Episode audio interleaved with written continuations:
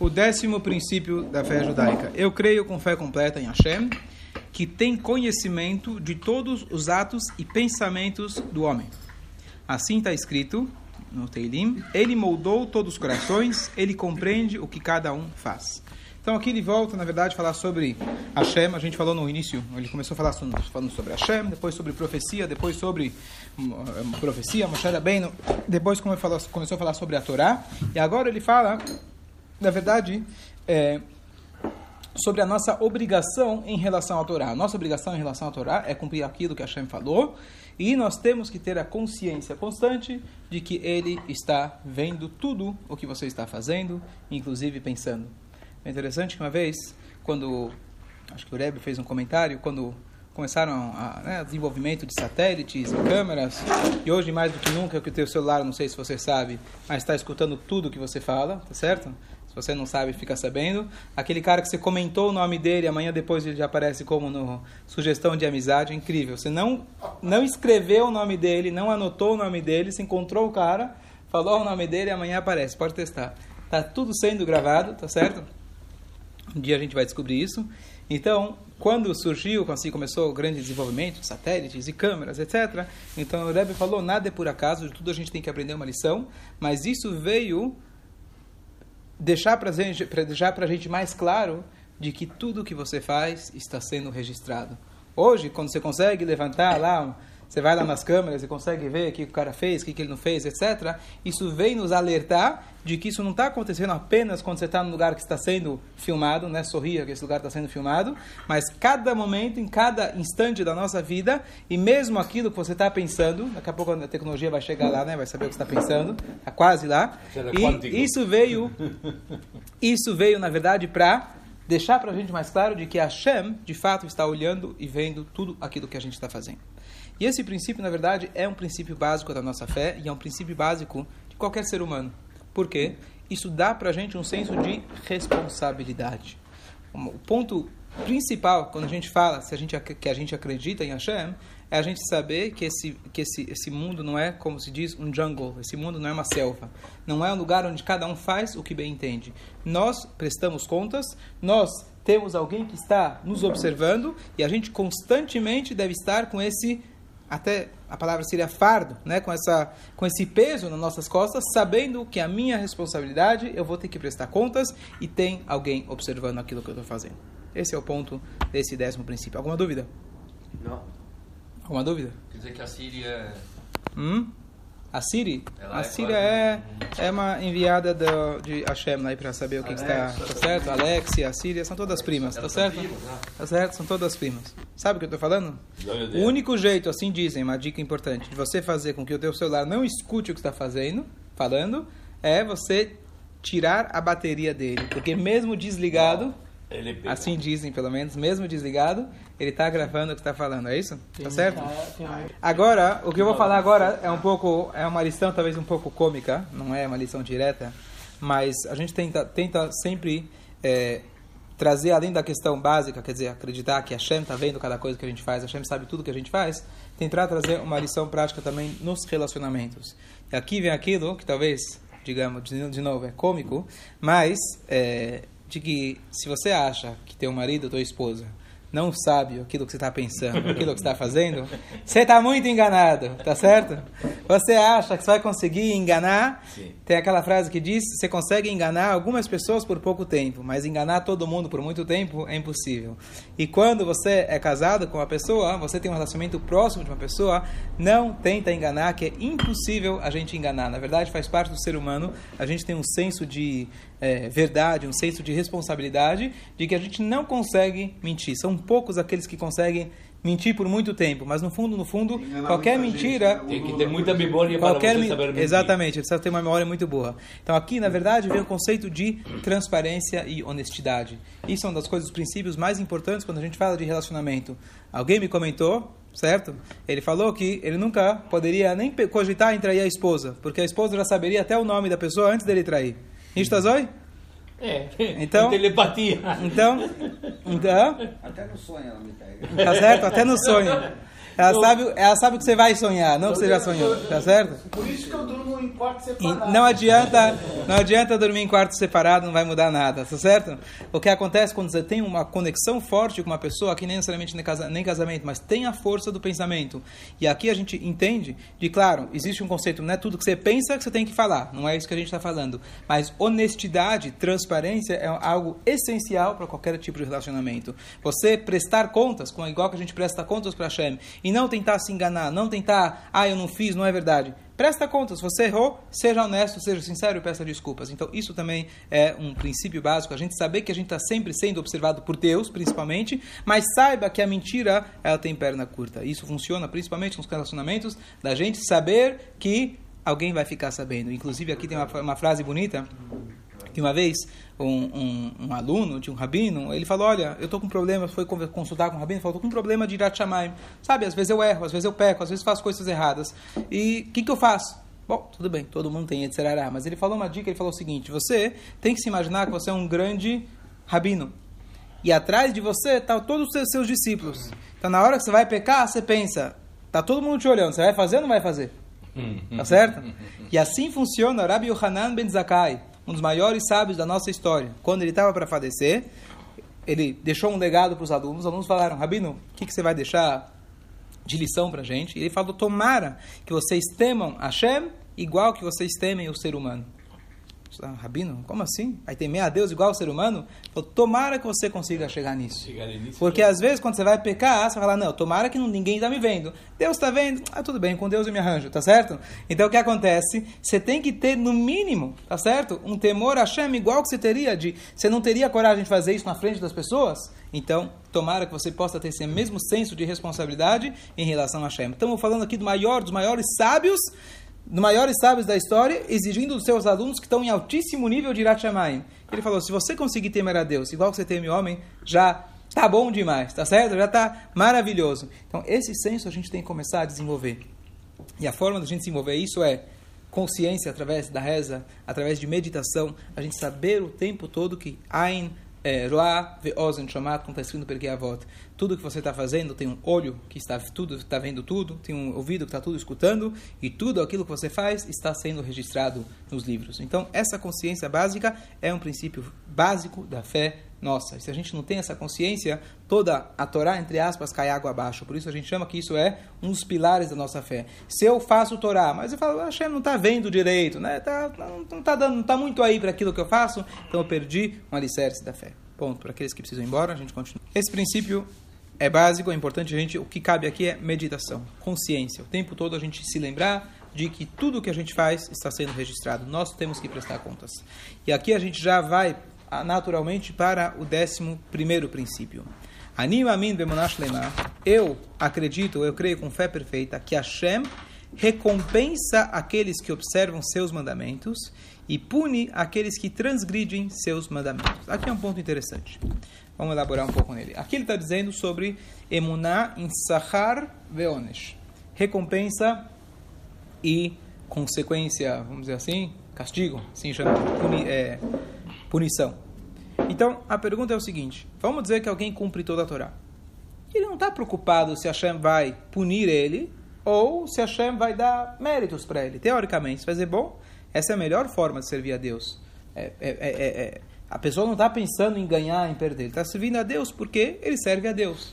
Por que, que, é tão importante a pessoa? Por que, que, é essencial que a pessoa acredite que aquilo que ele faz vai trazer consequência positiva ou negativa?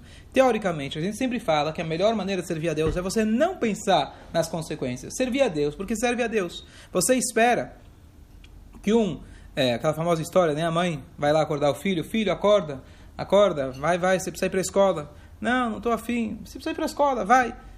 Mas, mas por que, que eu preciso ir para a escola, mamãe? Olha, porque você já tem 50 anos e você é o diretor. Tá certo? Então, você espera que o diretor da escola, ele não precisa que a mamãe acorda ele, explica que se ele for para a escola ele vai ganhar uma bala. Você entende que, você espera que com 50 anos ele já é o diretor, ele entende sozinho a responsabilidade dele. Ele não precisa ir para a escola para ganhar alguma coisa. Ele precisa à escola porque essa é a função dele, essa é a obrigação dele. Então, por que, que a gente diz aqui, por que, que esse é um alicerce a gente acreditar que a mitzvah vai trazer uma recompensa, etc. Então aqui na verdade Você tem um tá conceito. vou- Ah, Perfeito. Então parece pelo contrário. Eu estou negociando com Deus, eu estou fazendo pela recompensa. Então aqui é um ponto muito importante. Muitas vezes as pessoas pensam de que fazer mitzvah, olha, Deus é tão grande, Ele é tão infinito. Fala a verdade, vai fazer diferença para Ele se eu comi essa carne ou outra carne? Vai fazer diferença se eu apertei um botão ou apertei outro botão? Que diferença faz? Deus é tão grande, você acha que isso faz diferença? Então aqui vem um conceito básico que Hassidut explica pra gente, que mitzvot não é apenas como muitos pensam, ah, Deus deu a mitzvah para fazer a gente se sentir bem. É importante, Deus quer que a gente sinta bem, que a gente está participando. Seria, como eu estou dizendo, quando, quando você chega uma criança para brincar um jogo de futebol, você fala, olha, deixa ele brincar, vai, ele está aí sozinho, deixa ele brincar. Aí você cochicha para os outros e fala, olha, deixa ele brincar, mas ele é café com leite. O que que é café com leite? Se ele fizer gol, a gente bate palma, mas a gente sabe que não contou ponto. Se ele fizer falta, a gente finge que foi falta, mas não foi falta. A gente sabe que não vai contabilizar. Mas deixamos ele feliz. Ele não sabe do nosso truque. Ele acha que está brincando e ele fica feliz. Isso chama café com leite. Muitos pensam que fazer mitzvah é a mesma coisa. Olha, para Deus, na verdade, não faz a mínima diferença. Mas, por algum motivo, ele é bondoso, ele quis fazer com que a gente nos sentisse bem. Então a gente é café com leite. Ele fala: olha, faz mitzvah, você vai ganhar ponto. É, se você fizer o contrário, você vai perder. Mas, na verdade, é tudo café com leite. Não. A gente acredita que quando Hashem, por qualquer motivo que a gente não entende, decidiu, quis que a gente fizesse mitzvot, nós estamos para jogar no jogo oficial. Nós somos titulares e não reserva, nem gandula, nem café com leite, não sei quais são os nomes aí. Nós estamos jogando para valer. E quando a gente chuta a bola para o gol, esse gol valeu ponto. Então, a- a- a- o conceito aqui não é que dizer, olha, é importante você saber que a mitzvah que você faz, você vai ganhar ponto. Então, pensa bem no ponto, não é isso. Saiba que aquilo que você faz tem consequências verdadeiras, consequências infinitas para o próprio Criador. Hashem quis, é verdade, ele é infinito, mas ele decidiu que ele mesmo sendo infinito, ele decidiu que a sua atitude vai trazer consequências. Então saiba, por exemplo, muitos perguntam, abri um parênteses, o que, que é o purgatório? O que, que é o Geinom? Traduzido assim, é, é, normalmente como inferno, mas é purgatório. O que, que é Ganeden? Ganeden, muitos pensam, bom, Deus está lá em cima, de braços cruzados, esperando você pecar. E aí, quando você foi lá e pecou, todo mundo, "Ê, fez gol, opa, agora vai, tá certo? Agora vai. A verdade é o seguinte, quando alguém come, quando alguém ingere veneno, você não fala, olha, já que você ingeriu veneno, você vai morrer. Não, é consequência natural. O que a Torá conta pra gente, a Torá fez, foi bondosa de nos contar, olha, para a tua alma, se você comer A, B, C, vai ser saudável. Se você deixar de comer ou comer E, F, G, vai te fazer mal. Então, a Shem está te contando. Queira, não queira, foi de propósito, foi sem querer, saiba que as mitzvot têm consequências verdadeiras.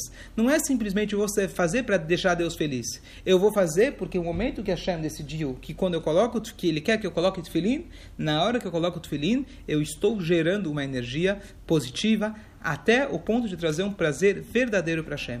Portanto, é importante e essencial para todas as mitzvot que eu acredite que as mitzvot e a verot têm consequências reais. Por quê? Se eu disser que não tem consequência, além do fato de dizer, bom, é, não estou não tô nem aí, se já que não tem consequência, posso fazer o que eu quero, mas é muito além disso. Se eu acredito que se eu fizer uma mitzvah, no fundo do fundo, não muda nada, então eu perdi o alicerce básico da Torá. A Torá diz que Hashem nos deu a oportunidade de nós sermos sócios na criação do mundo. Asher bara Elohim lá só. Deus ele criou para fazer. Ele deixou o mundo incompleto e você tem a chance de completar o trabalho que Hashem, o infinito, ele fez. Então, se a gente acredita que se eu faço mitzvah, ela tem uma consequência, na verdade eu estou dizendo que a mitzvah é algo real. Então, por isso é tão importante acreditar na, na, na, consequência. Não é que eu preciso servir a Deus pensando na consequência, mas quando eu sirvo a Deus, eu tenho que saber que tem consequências. Caso contrário, no fundo, no fundo, eu digo que as mitzvot é café com leite. Então, por isso é importante o alicerce básico da Torá, saber que tudo aquilo que a gente faz tem consequências. E ó, importante. Será que servir a Deus esperando uma recompensa, a pessoa está valendo ou não está valendo?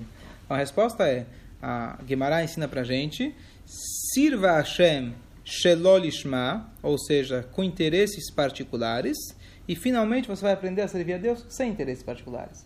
Então existe uma discussão, vamos dizer, na psicologia. Será que eu posso incentivar uma criança a fazer coisas boas dando incentivos superficiais? Posso dar um pirulito para a criança aprender a falar por favor?